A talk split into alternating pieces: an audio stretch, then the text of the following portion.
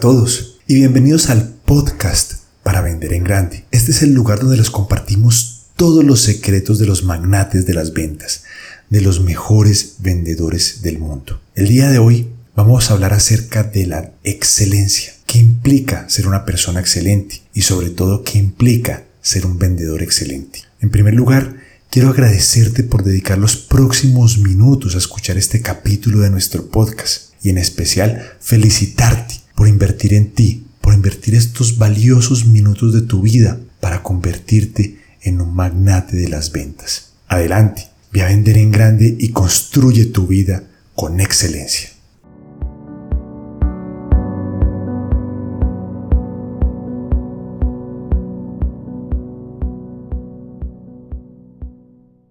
El día de hoy vamos a continuar hablando de esas cualidades y de esas virtudes de los mejores vendedores, de los magnates de las ventas. Y hoy vamos a hablar acerca de la excelencia. ¿Qué significa la excelencia? ¿Qué evoca la excelencia? ¿Qué se requiere para ser excelente? Vamos a hacer una pequeña advertencia acerca de la excelencia. Y por último, vamos a decirte cómo activar la excelencia en tu vida.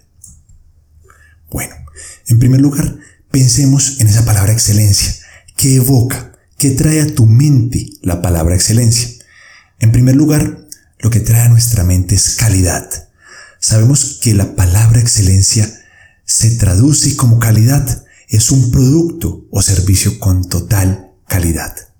En segundo lugar, traduce certidumbre. Sabes qué esperar. Cuando sabes que vas a recibir un producto o un servicio de excelencia, sabes qué esperar. Tienes absoluta certidumbre de que eso que vas a recibir es de la más alta calidad y tiene la tranquilidad de que ese producto o ese servicio fue hecho con excelencia. Y por último, diferenciación. ¿Por qué? Porque el mercado está lleno de vendedores promedio y de productos promedio. Solamente unos pocos se pueden clasificar como excelentes. Recuerda, la excelencia evoca calidad, certidumbre y diferenciación. Es por esto que los magnates de las ventas se clasifican como excelentes vendedores, excelentes asesores y excelentes consultores de sus clientes. Ahora, ¿qué se requiere para ser excelente?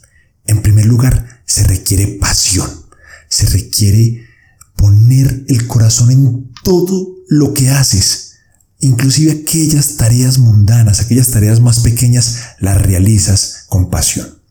En segundo lugar, se requiere práctica, práctica y práctica. ¿Por qué? Porque la práctica hace al maestro. Y en tercer lugar, mejora continua. Esa práctica hace que todo el tiempo esté mejorando.